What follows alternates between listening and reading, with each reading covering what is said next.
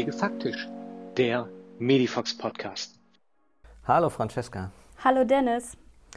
Ja, da sind wir wieder. Äh, Corona, Corona, Corona. Ja, Corona die dritte sozusagen genau, schon. Ne? genau. Ähm, also nach wie vor, ja, bewegte Zeiten. Ähm, ich habe mir vorgenommen, heute das Wort Krise zu vermeiden. Vielleicht sprechen wir von Corona-Situation. Ja, finde ich auch besser, glaube ich. Ähm, und es gibt ja auch viele Dinge, die in dieser Situation sich ganz positiv entwickeln. Ne?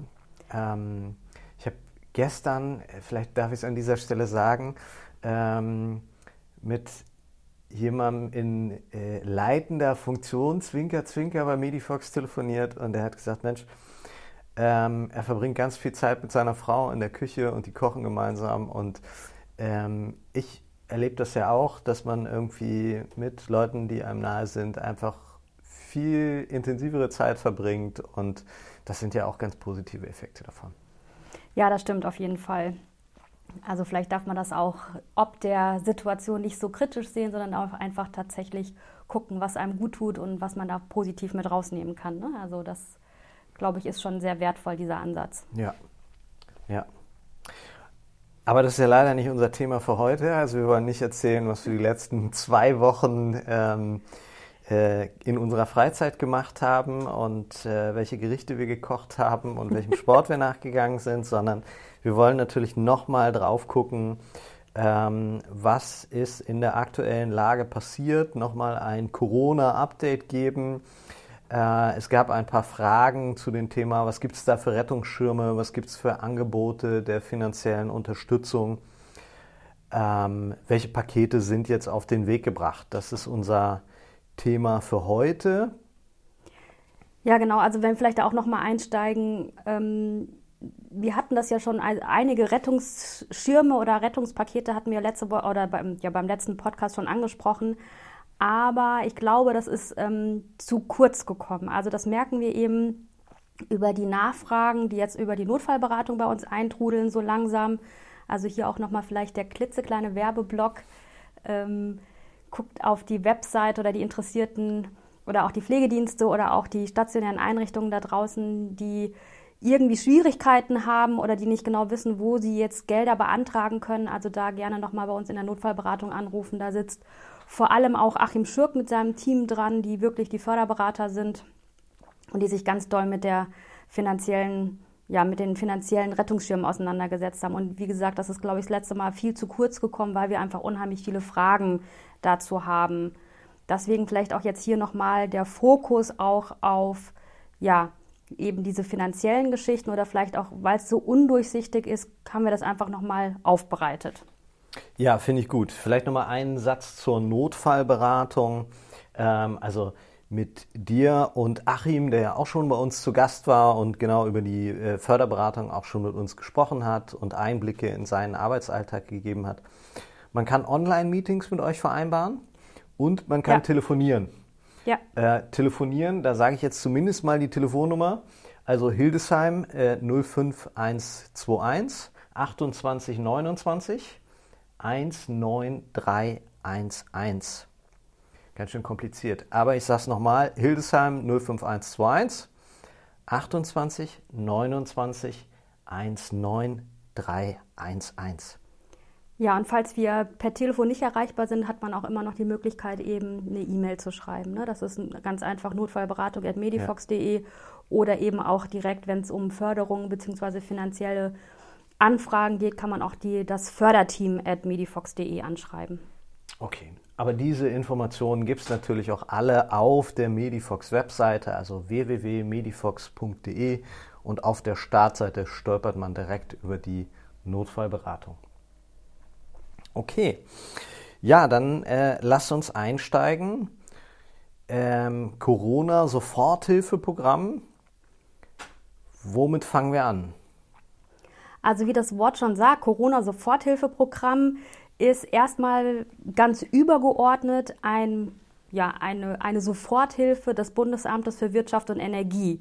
Also auch da können sich ja, die Einrichtungen Geld bzw. die finanzielle Soforthilfe beschaffen. Das ist ein einheitliches Bundesprogramm. Hm, dieses Bundesprogramm oder dieses Soforthilfeprogramm richtet sich vor allem oder unter anderem auch für Selbstständige und Freiberufler. Das ist ganz interessant, wenn es eben freiberufliche Pflegekräfte oder selbstständige mhm. Pflegekräfte geht mhm. oder eben ganz, ganz, ganz kleine ja, ambulante Pflegedienste, ne, die vielleicht irgendwie nur bis zu fünf Mitarbeitern oder bis zu zehn Mitarbeitern sind, die vielleicht ja. jetzt gerade erst gestartet sind.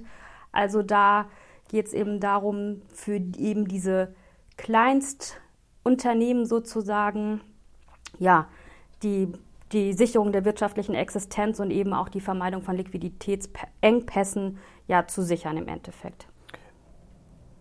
Und auch da nochmal antragsberechtigt sind eben ja, Selbstständige, wie gesagt, Freiberufler mit kleinen Unternehmen.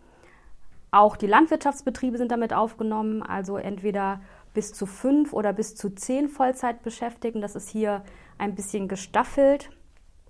Und wenn man eben bis zu fünf Mitarbeiter hat oder eben alleine ist, selbstständig ist, dann kann man einen Zuschuss von 9000 Euro für drei Monate beantragen. Und wenn man eben ein, ja, ein Betrieb ist bis zu zehn Mitarbeitern, dann können für drei Monate bis zu 15.000 Euro beantragt werden. Mhm.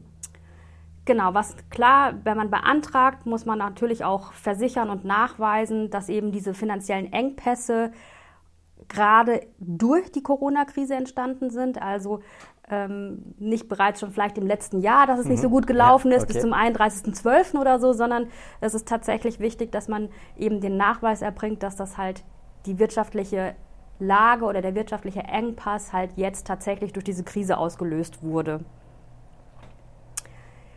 Da hattest du im Vorfeld, als wir darüber gesprochen haben, ähm, auch nochmal für mich den Hinweis gegeben, also es ist, oder ja, nicht nur den Hinweis gegeben, sondern wichtig ist, dass es eben diese finanzielle Spritze fürs Unternehmen ist und nicht für die Lebensunterhaltungskosten.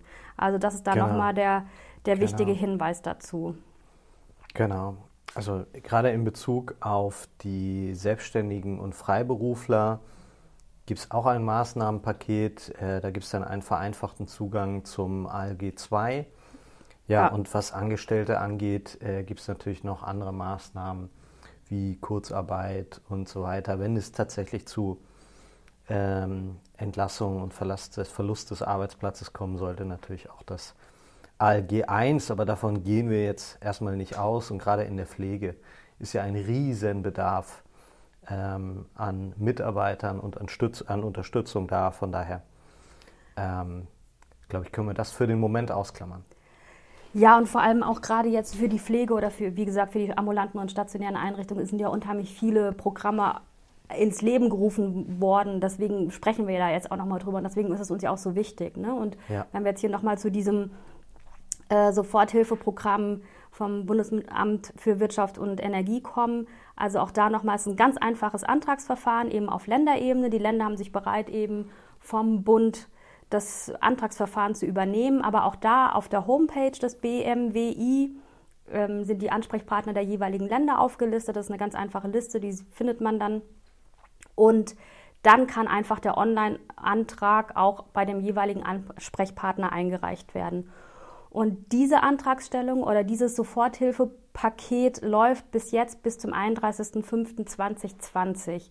Das ist erstmal die, die Befristung da drin. Und ja, ich denke, am 30.04. wird ja wieder neu beraten von der Bundesregierung und auch da ist so zwischen den Zeilen zu lesen das Signal, falls weiter Bedarf bestehen sollte, könnte das generell auch noch weiterlaufen. Aber erstmal ist es bis zum 31.05.2020 befristet. Okay, also das ist jetzt Soforthilfeprogramm. Genau. Ich glaube, die Komplexität oder du hast vorhin gesagt, der Dschungel, ja. ähm, der entsteht dann, in der Kombination von verschiedenen Programmen. Ja, deswegen ähm, so, so gut und so schnell und so unbürokratisch die einzelnen Programme sind, ähm, ist es schon relativ schwer, da durchzusteigen. Und die Komplexität oder wie gesagt der Dschungel, den wir da vielleicht ein bisschen haben oder auch die Anfragen und die Unklarheiten, die entstehen eben dann, wenn man die Programme und die Maßnahmen miteinander kombiniert. Ja. Und so kann zum Beispiel das Soforthilfeprogramm des Bundes mit einem länderspezifischen Förder- oder Soforthilfeprogramm kombiniert werden. Also auch da haben die Länder die Hoheitsmacht, verschiedene Mittel, eigene Förderprogramme und Hilfen zur Verfügung zu stellen. Und dann wird es halt eben nochmal komplex, wenn es darum geht zu gucken, dass man eben nicht in eine Überkompensation kommt. Ah, okay. Was heißt Überkompensation? Wie muss ich mir das vorstellen? Ja, genau. Also die Überkompensation kann natürlich dann passieren, wenn man eben die Kombination aus verschiedenen Förderprogrammen, äh, Länder oder Bund nutzt. Also aus der Erfahrung heraus, die wir bis jetzt in der Förderberatung gemacht haben, ist es immer so, dass erstmal Land vor Bund greift. Also alle Länderförderprogramme können als erstes in Anspruch genommen werden und dann kann es zu einer Bundesförderung kommen oder eben auch umgekehrt. Also das steht auch nochmal so auf der Homepage des ähm, Bundesamt für Wirtschaft und Energie. Mhm. Aber wenn wir dann nochmal ganz konkret in ein wirklich plakatives, fiktives Beispiel einsteigen, könnte man sich das so vorstellen. Der kleine Pflegedienst von Lieschen Müller oder von Frau Müller hat neun Angestellte und bekommt beispielsweise aus einem Corona-Hilfetopf aus Niedersachsen eine Summe von 2000 Euro. Ja. So, also hat sie aus diesem Niedersachsen-Fördertopf 2000 Euro bekommen. Zusätzlich kann jetzt Frau Müller aber noch das Soforthilfeprogramm des Bundes beantragen. Unter eben bestimmten Voraussetzungen und wenn eben der Förderhöchstbetrag bis jetzt noch nicht erreicht wurde. Okay, was heißt jetzt Förderhöchstbetrag? Genau, die Förderhöchstbeträge ergeben sich aus den jeweiligen Förderprogrammen. Also das ist meistens gestaffelt oder wie gesagt festgelegt von den Ländern. Und angenommen, Frau Müller hat eben die 2000 Euro jetzt aus dieser Niedersachsen-Förderung und der Höchstbetrag des Corona-Soforthilfeprogramms im Fall von Frau Müller beträgt bis zu 9000 Euro. Das heißt, sie hat bis zu fünf Beschäftigte in ihrem Betrieb? Genau, weil wir ja gesagt haben, sie ist jetzt mein ganz kleiner mhm. Pflegedienst, ja. könnte theoretisch Frau Müller noch 7000 Euro aus der Bundesförderung bekommen. Weil sie 2000 Euro aus Niedersachsen bekommen hat. Der Förderhöchstbetrag von der Bundesregierung ist 9000 Euro. Abzüglich der 2000 Euro aus Niedersachsen würde sie noch einen Betrag von 7000 Euro bekommen. Verstehe. Aber wie gesagt, das ist ein wirklich rein fiktives Beispiel. So könnte eine Kombination aussehen. Aber auch da das Fördergeschäft oder das, die, die Antragsstellung und das ist wirklich komplex und muss wirklich auch in Einzelfällen geprüft werden. Also das war einfach nur ein pragmatisches Beispiel, um okay. zu erklären. Die Beträge seien jetzt mal dahingestellt und wie gesagt, ja. muss im Einzelfall geprüft werden. Okay. Aber weil das so komplex ist, gibt es ja Achim und sein Team. Genau. Dafür gibt es die Förderberater, die eben helfen, diese Anträge korrekt zu stellen und natürlich auch das Beste für unsere Kunden dabei rauszuholen. Ja, nicht nur für unsere Kunden, sondern generell auch ne, für Interessierte. Also das möchten wir, glaube ich, auch an dieser oder möchte ich an dieser Stelle auch nochmal ähm, ja sagen. Also uns ist es ganz wichtig, dass wir da jetzt alle unterstützen und unabhängig davon, ob das jetzt Kunden von uns sind oder nicht. Also wenn Interessenten da sind oder wenn Interesse da sind, dann darf sich gerne gemeldet werden und wir stehen da mit Rat und Tat Super. zur Verfügung. Super. Und ein Satz in dieser gesamten Fördergeschichte oder Beantragungsgeschichte ist mir noch wichtig, dass natürlich in der Regel diese Zuschüsse auch steuerpflichtig sind. Ne? Aber das kommt dann irgendwie nachgelagert und sollte dann einfach oder darf bei der Steuererklärung dann im Folgejahr nicht vergessen werden. Ne? Das okay. ist nochmal so der, der Hinweis, alles gut, alles unbürokratisch, auf der anderen Seite aber komplex und wie gesagt, die Zuschüsse sind in der Regel steuerpflichtig. Okay. Jetzt waren wir eben bei den kleinen Pflegediensten. Jetzt gibt es ja eine ganze Reihe von Pflegediensten, Pflegeheimen, die mehr als zehn Beschäftigte haben. Ja, also kleine, also egal, unabhängig davon, wie viele Beschäftigte, große Träger, wie auch immer, können das Sonderprogramm der KfW in Anspruch nehmen. Mhm. KfW, Kreditanstalt für Wiederaufbau. Genau, ist auch ein übergeordnetes äh, Sonderprogramm, Kreditmöglichkeitenprogramm für alle Unternehmen von der Bundesregierung. Da können mittelständische Unternehmen als auch, wie gesagt, große Unternehmen zurückgreifen und eben mit niedrigen Zinssätzen Kredite anfordern, um eben diese wirtschaftlichen Engpass möglichst schnell zu überbrücken. Okay. Genau, und auch hier ist natürlich die Voraussetzung, wie gesagt, unabhängig der Größe des Unternehmens, dass diese wirtschaftliche Instabilität eben durch diese Corona-Situation ausgelöst wurde. Okay, verstanden. Genau, das, wie gesagt, die Informationen dazu gibt es auch wirklich sehr gut in FAQs aufbereitet auf der Seite des KfWs oder auf der Seite der KfW. Okay. Gut. Haken dran. Dann lass uns zum nächsten Förderprogramm kommen. Das hat einen spannenden Namen, Go Digital.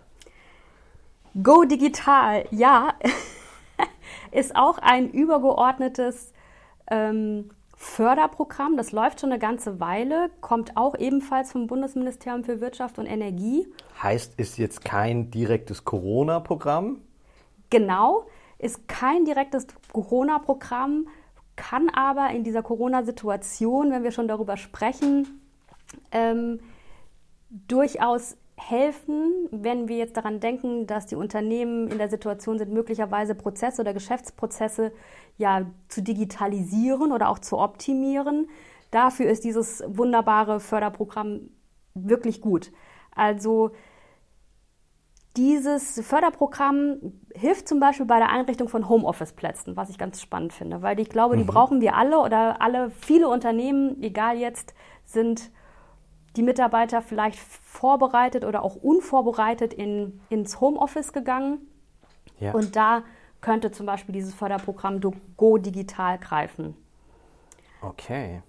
Das heißt, was wird da jetzt konkret gefördert? Also konkret werden hier gezielte Beratungs- und Umsetzungsleistungen eben in Bezug auf Optimierung von Geschäftsprozessen, Digitalisierungsprozessen ja, gefördert der klitzekleine, nicht Haken will ich sagen dabei ist, aber es, muss durch einen Berater stattfinden. Also das heißt, mhm. diese Prozesse, die Förderung sind im Endeffekt ja Förderung für einen Berater.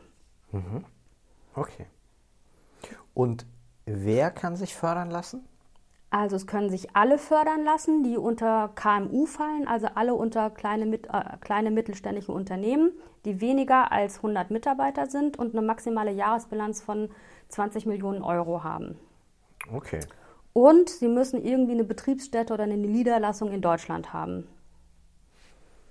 Verstanden. Und jetzt nochmal zu den Förderbeträgen. Wie setzen die Förderbeträge sich zusammen?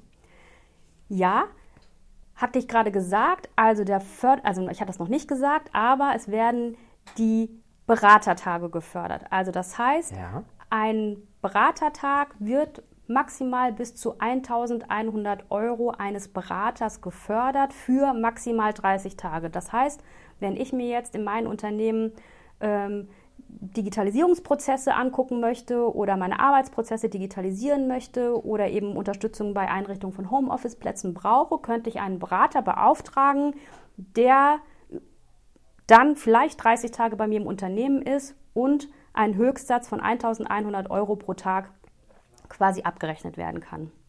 Okay. Gut bei der Sache ist, dass unter anderem die unsere Produkte oder generell die Softwareprodukte, die dazu helfen, Digitalisierungsprozesse in den Unternehmen, also jetzt auch nochmal gerade ambulante Pflegedienste oder stationäre Einrichtungen oder auch unsere Therapeuten, unsere Therapiepraxen, dass in diesem Zusammenhang auch der Einsatz von, ja, von Softwareprodukten, von Medifox-Produkten gefördert werden kann. Cool. Ja, das finden wir auch ganz spannend. Also auch von daher, wer Interesse hat oder ja, wer da vielleicht schon mal dran gedacht hat, dann gerne bei uns melden. Okay, also an die Förderberater wenden, ans Förderteam Achim Schirk und seine Kollegin. Genau. Ähm, in der Vorbereitung hast du mir aber gesagt, es gibt noch weitere Möglichkeiten zur Unterstützung und zwar durch die Pflegekassen ja, durch die Pflegekassen. Das ist ja eigentlich das, was wir beim letzten Mal schon aufgegriffen hatten, unter anderem das Covid-19 Krankenhausentlastungsgesetz. Ähm, da gehen wir jetzt, glaube ich, gleich nochmal intensiver drauf ein. Vorher möchte ich einmal nochmal kurz sagen, auch die Bundesförderung nach dem PPSG ist natürlich eine Förderung, die total spannend im Moment ist für eben die Pflege. Das hatten wir sehr ausführlich einmal schon besprochen in unserem Podcast. Also da Mhm. gerne noch mal reinhören. Aber das hier, ist die Achim Schirk-Folge. ja, genau. Und vielleicht einmal aber noch mal kurz zur Wiederholung. Also, seit dem 01.01.2019 können ja Einrichtungen, die einen Versorgungsvertrag vorweisen oder die einen Ver- Versorgungsvertrag haben, bis zu 40 Prozent einer Rechnung, einer, ja, einer Förderung beantragen. Bis zu maximal 12.000 Euro. Und hier werden alle digitalen und technischen Anschaffungen gefördert, die eben den Arbeitsalltag in den Einrichtungen ja, erleichtern. Und auch da der Aufruf, die Förderung läuft noch bis zum 31.12.2021. Also Gut. auch da ist noch genug, sag ich mal, im Fördertöpfchen drin, um eben ja, Förderung zu bekommen, um Arbeitsprozesse einfach nochmal auch zu, ja, zu digitalisieren oder zu optimieren. Okay, also da fällt ja alles drunter. Da könnte ich mir eine Abrechnungssoftware anschaffen, da könnte ich mir eine Dokumentationssoftware anschaffen, Genau. da könnte ich mir eine mobile Datenerfassung, ein CarePad und so weiter und so fort anschaffen. Ähm, also ganz breites Spektrum, glaube ich, super, super gut. Das ist, das ist super gut und wie gesagt, da haben wir auch schon ganz viel Erfahrung, da haben wir auch schon sehr, sehr viele ja, Förderungen beantragt und durchbekommen. Da sind wir jetzt ja auch schon fast anderthalb Jahre mit bei. Ne? Die läuft ja seit dem 01.01.2019, also von daher, das ist ein, ja, eine gute Gelegenheit für eben für die Pflege oder für die, die Einrichtung im Gesundheits- und Sozialwesen. Okay, also nochmal ganz kurz, Achim Schirk-Folge im Podcast anhören oder direkt Kontakt aufnehmen zu den Förderberatern. Aber du wolltest ja jetzt eben zum Covid-19 Krankenhausentlastungsgesetz. Spannendes Wort, ne? Äh, sag's mal zehnmal hintereinander.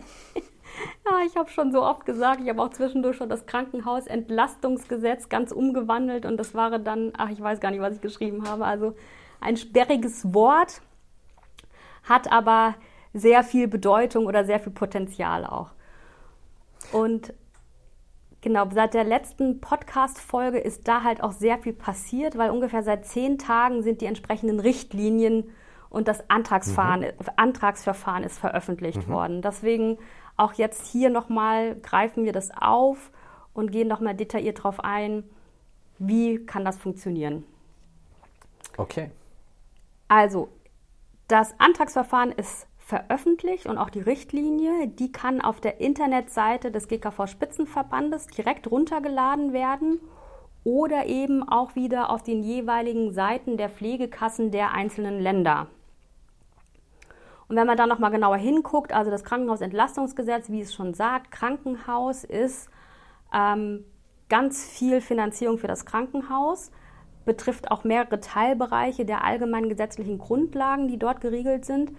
Und der Fokus oder der, was, der, der Paragraph, der spannend ist für uns in der Pflege oder Pflege, Gesundheits- und Sozialwesen, ist eben der Paragraph 50, 150, der eben diese drei wesentlichen Teilbereiche zur Finanzierung beschreibt.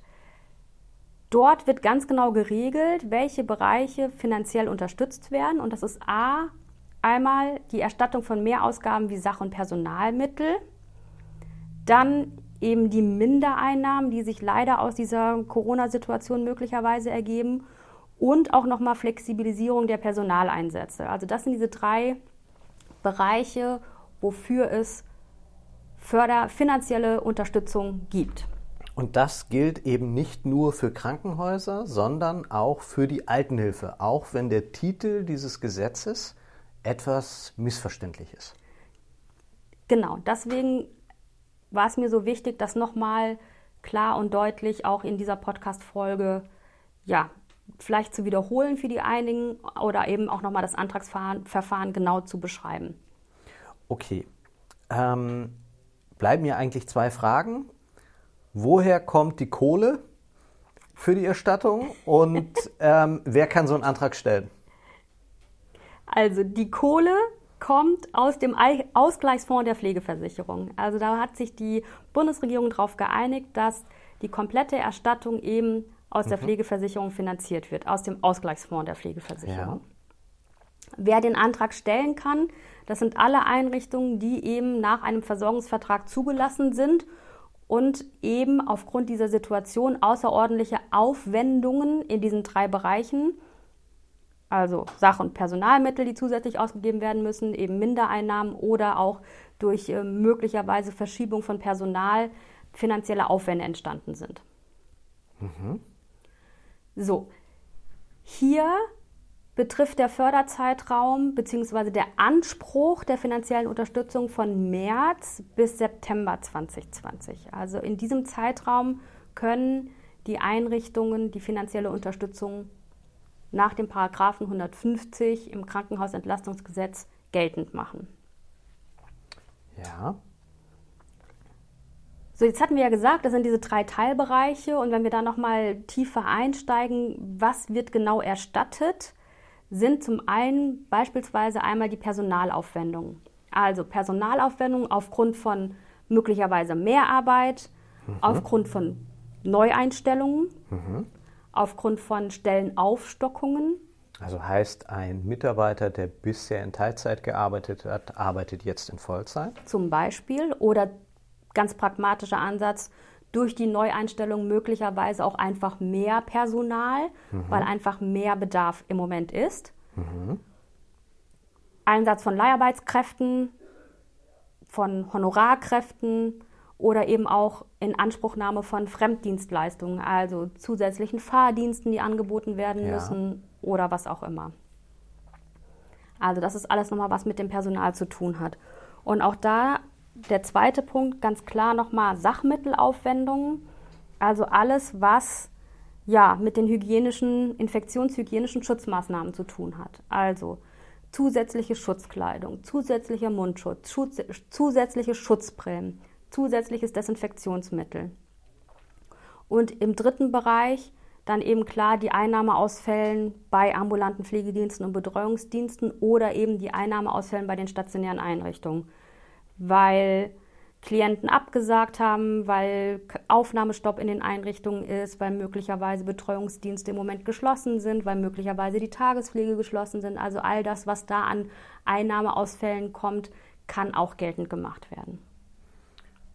Gut. Und wann genau kann ich jetzt darauf zugreifen?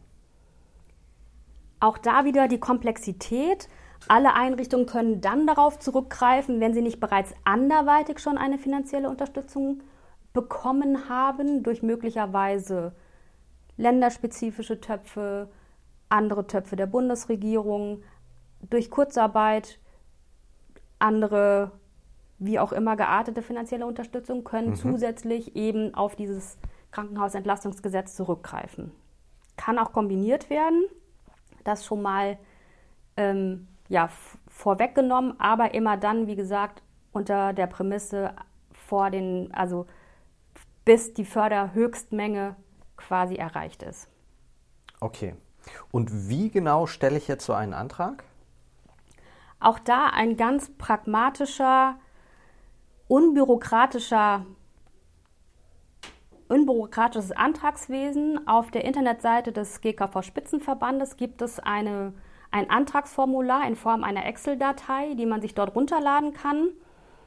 Dann kann man eben das ausfüllen, muss die Rechnung beilegen und der Antrag kann dann bei der zuständigen Pflegekasse eingereicht werden und die zuständige Pflegekasse kann eben auch auf der Homepage des GKVs eingesehen werden. Also da finden sich auch die Ansprechpartner. Mhm. Der Antrag kann oder sollte regelmäßig zum Monatsende eingereicht werden. Also das heißt, ähm, der Monat März, wenn ich den abgerechnet habe, beziehungsweise wenn ich dort meine, meine Aufwandsentschädigungen schon habe, dann kann ich ihn jetzt einreichen. Genauso auch April, Ende April dann einreichen. Es besteht auch die Möglichkeit, dass man eben mehrere Monate miteinander kombiniert. Das ist aber dann in Abhängigkeit, wie denn eigentlich die finanzielle momentane finanzielle Lage im ambulanten Pflegedienst oder in der stationären okay. Einrichtung ist. Aber ich glaube, das wichtige Signal ist, der März ist jetzt nicht verloren, wenn ich mehr genau. Aufwände hatte, sondern den kann ich auch nach wie vor einreichen. Ja, weil eben der Antragszeitraum von März bis September geht, also mhm. auch der März jetzt rückwirkend. Mhm. Und Wann genau erfolgt die Auszahlung? Also die Auszahlung erfolgt immer 14 Tage ungefähr nach Geltendmachen der, der, ja, der, für der, der Pflegeeinrichtung. Also das heißt, wenn ich zum 31.03.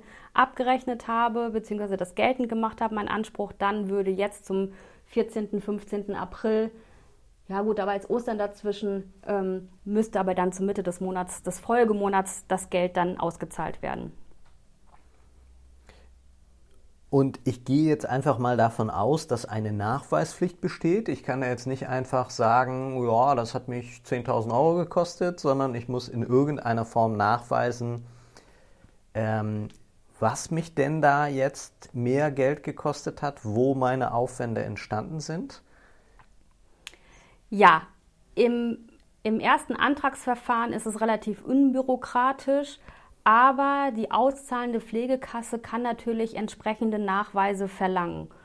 Und erstmal so übergeordnet sind natürlich folgende Punkte, die nachgewiesen werden müssen. Also klar, einmal Personalaufwendungen, also Nachweis über angeordnete oder mehr erbrachte Mehrarbeitsstunden und auch der Vergütung, eben der Nachweis über die Neueinstellung oder eben der Stellenaufstockung, mhm. das dann am besten entsprechend mit Gehaltsnachweisen oder natürlich auch die Verträge von Zeitarbeitsfirmen oder ja, Angaben der Vergütung und Abrechnung. Wenn natürlich Rechnung für erhöhten Sachmittelaufwand, also wenn ich zusätzlich Schutzkleidung gekauft habe, wenn ich zusätzlich Desinfektionsmittel gekauft habe, sind die natürlich wichtig, die Rechnungen, ne? oder eben sonstige erhöhte Aufwendungen, die ich hatte. Und auch da ist natürlich der Nachweis über die tatsächlichen Einnahmen, also was habe ich eingenommen und auch einschließlich der staatlichen Unterstützungszahlungen oder eben Einnahmen aus Arbeitnehmerüberlassung. Also das muss schon nachgewiesen werden. Okay, und kannst du den Einrichtungen vielleicht schon Empfehlungen geben, auf was besonders geachtet werden sollte? Naja, also in diesem Antragsverfahren, das ist relativ neu. Das kann ich wahrscheinlich dann sagen, wenn wir mal April oder Mai noch haben und dann auch tatsächlich mit den ersten Einrichtungen dieses Antragsverfahren durchgegangen sind. Aber aus der, aus der Erfahrung heraus, aus all den anderen Förderanträgen oder ja, Anträgen, die wir mit unseren Kunden gestellt haben, ist es oft so, dass die Nachweispflicht natürlich äh, eher oder manchmal fehlerbehaftet oder auch risikobereich, oder risikoreich ist. Also hier ist einfach der ganz klare oder die ganz klare Empfehlung und ein ganz pragmatischer Ansatz, aufschreiben. Also es nutzt leider nichts oder man mhm. kommt leider nicht drum rum, ähm, wenn es eben um diese Nachweispflicht geht, in allen Bereichen genau aufschreiben, was ich wo, wann und wie an Kosten hatte.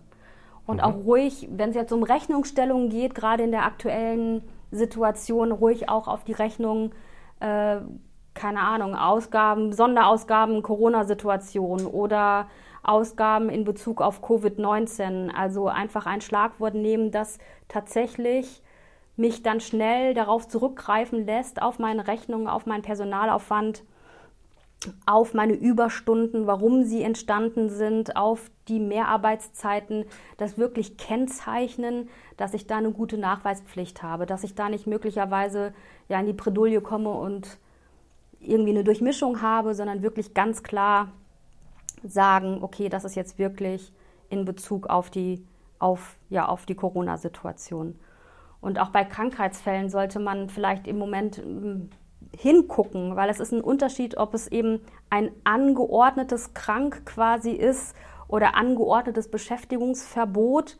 Dann würden hier eher die Entstattungen aus dem ja, Infektionsschutzgesetz kommen oder eben ob es ein Krank ist, das quasi ganz normal krank ist und eben entsprechend der, der Kosten der Einrichtungen eben sind, ne, durch die Entgelt, Entgeltvorzahlung beziehungsweise ja. dann eben über die Krankenkasse finanziert wird. Also okay. Also auch da nochmal der Hinweis, vielleicht muss man da jetzt einfach oder müssen die Einrichtungen da jetzt einfach ein bisschen genauer hingucken.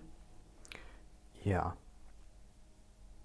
Und ich glaube, wichtig ist, dass die Einrichtungen eine eigene Systematik entwickeln, also womit sie wirklich gut arbeiten können und womit die Einrichtung einfach für sich auch einen, einen sicheren Nachweis hat. Viele Daten und Auswertungen, die sind in der Regel, wenn Einrichtungen mit einer Software arbeiten, die sind da. Wie gesagt, da fehlt vielleicht an der einen oder anderen Stelle einfach die Kennzeichnung, dass das jetzt in dieser besonderen Situation ist. Mhm. Okay. So, also es ist eine ganze Menge passiert ähm, zum Thema Krankenhausentlastungsgesetz, aber es sind ja noch zwei, drei andere Dinge passiert. Ähm, Stichwort ähm, Arbeitszeit, Stichwort Prämien. Ähm, klär uns da doch auch noch mal schnell auf. Ja, neben den ganzen Finanzierungsgeschichten, die, die beantragt werden können oder Förderanträge, die beantragt werden können, ähm, ist unter anderem auch das Covid-19 oder ist unter anderem auch die Covid-19-Arbeitszeitverordnung in Kraft getreten. Also Anfang April wurde diese Verordnung erlassen und die erlaubt eben, dass systemrelevante Beschäftigte, ähm, ja, das sind die Pflegekräfte, ähm, bis zu zwölf Stunden arbeiten dürfen. Also da ist quasi der, der Stunden, die Stundenanzahl erhöht worden. Und die Mindestruhezeit, die vorher elf Stunden war zwischen den einzelnen Diensten, ist auf neun Stunden ja, verkürzt worden. Okay. Und diese Lockerungen gelten jetzt erstmal bis zum 31.07. Okay, also heißt Lockerung des Arbeitszeitschutzgesetzes, nee, Arbeitszeitgesetzes ohne Schutz. Ohne Schutz, genau. Ähm, Erhöhung der täglichen Stundenanzahl von 10 auf 12 und Verkürzung der Mindestruhezeit von 11 auf 9. 9. Okay, bis Ende Juli. Ja. Mhm. Ja, ich kann mir vorstellen, dass es da auch Leute gibt, die das kritisch sehen, richtig? Das gibt es und es gibt leider im Moment mehr kritische Stimmen in Bezug auf diese Arbeitszeitlockerung, ähm, als dass es positiv wahrgenommen wird. Deswegen, ich bin ein bisschen vorsichtig in, ja, in, in der Wortwahl, weil das Thema an sich ist wieder sehr komplex und soll an dieser Stelle, glaube ich, auch einfach nicht diskutiert werden. Das können wir vielleicht nochmal in einem anderen Kontext machen. Aber wichtig ist erstmal, dass es trotz allem eine Lockerung dieser, dieses strengen vorherigen Arbeitszeites gibt und damit eigentlich erstmal auch eine Entlastung der Pflegekräfte geschaffen werden sollte. Aber wie gesagt, das wird nicht nur positiv gesehen, sondern tatsächlich im Moment eher kritisch diskutiert mhm. in der Fachwelt. Mhm. Okay. Was noch im Moment in, in den Startlöchern steht, was ich aber wiederum auch sehr positiv finde, ist, dass es unterschiedliche Ansätze gibt, wie man eben steuerfreie Sonderprämien für die Pflege in dieser Ausnahmesituation zahlt. Da ist unter anderem der, ein Vorschlag von Verdi schon auf den Weg gebracht, dass man sich darauf geeinigt hat, im Tarifvertrag eine Sonderprämie von 1500 Euro mit jetzt einem der kommenden Gehälter auszuzahlen. Auch Schleswig-Holstein hat sich schon ja, positioniert, dass sie gerne ihren Pflegekräften diese 1500 Euro auszahlen möchte. Und Bayern hat im Moment noch einen anderen Weg. Die haben für sich entschieden, ein, ja, eine Bonuszahlung von 500 Euro zu zahlen, aber eben an alle, die im Gesundheitswesen zuständig sind oder arbeiten, also auch die Kliniken, die Reha-Einrichtungen, die Behinderteneinrichtungen und auch die Rettungsdienste. Und auch ja, das Bundesfinanzministerium hatte schon signalisiert, dass es äh, steuerfreie Prämien geben wird. Und in dieser gesamten Gemengelage befinden wir uns und die Absprachen finden im Moment ja parallel statt, sodass dort eine oder im, im Bundesministerium für Gesundheit gerade eine Regelung vorbereitet wird, sodass dann eben auch diese Sonderprämien alle ausgezahlt werden können. Also ich finde, das ist durchaus auch ein, ein sehr positives Signal. Super, super gut, ja. Okay, also jetzt nochmal zusammengefasst in a nutshell, was sind die wichtigsten Punkte, die ich heute aus der Folge mitnehmen sollte? Die wichtigsten Punkte sind, dass es ganz viele Finanzierungsmöglichkeiten gibt, die erstmal sehr unbürokratisch sind. Man muss sich mit dem Antragsverfahren beschäftigen. Man kann die Finanzierungsmöglichkeiten kombinieren. Auf der anderen Seite, wenn man da nicht sich sicher genug fühlt oder wenn man nicht genau weiß, wie man weiter vorgehen soll, dann bitte ähm, scheuen Sie sich nicht oder auch da nochmal der Aufruf an Interessierte oder auch an diejenigen, die jetzt Hilfe benötigen, scheuen Sie sich nicht, diese Hilfe auch in Anspruch zu nehmen. Gerne über die Beratung, gerne über uns, gerne über ja auch Nachfragen. Wir können da mit Sicherheit auch weiterhelfen. Ähm, Förderung und Finanzierung ist eben ein komplexes Thema. Es gibt sie aber. Und ansonsten würde ich sagen, passiert weiter sehr viel, sehr viele positive Signale. Wie gesagt, wir haben uns darauf geeinigt, in dieser Folge aus der Krise, beziehungsweise nicht das Wort Krise zu nennen, sondern einfach das vielleicht auch positiv zu sehen und zu sagen, es ist eine, eine Situation, die wir positiv besetzen möchten. Gucken, was kann man jetzt gut oder wie kann man jetzt gut aus dieser Situation rauskommen. Das sind so, glaube ich, die fünf wesentlichen, oder nicht fünf, das sind die wesentlichen Punkte. Ja, das soweit. Okay, ja, dann wie immer, bleibt gesund, bleibt zu Hause. Francesca sagt immer, Lächeln statt Hände schütteln und Podcast hören. Diesmal habe ich es geschafft. Sehr gut, als wenn wir es vorher geübt hätten. Ja, und ähm, wir freuen uns über äh, Fragen, Anregungen zu unserem Podcast, wie gehabt, per E-Mail unter pflegefaktisch.medifox.de. Ja, und wem es gefallen hat, da freuen wir uns natürlich auch über eine positive Bewertung und ein Abo, was ihr uns da lasst bei iTunes, Spotify, Deezer und Co. Ja, in diesem Sinne, bis zum nächsten Mal. Ja, bleibt Tschüss. gesund. Tschüss.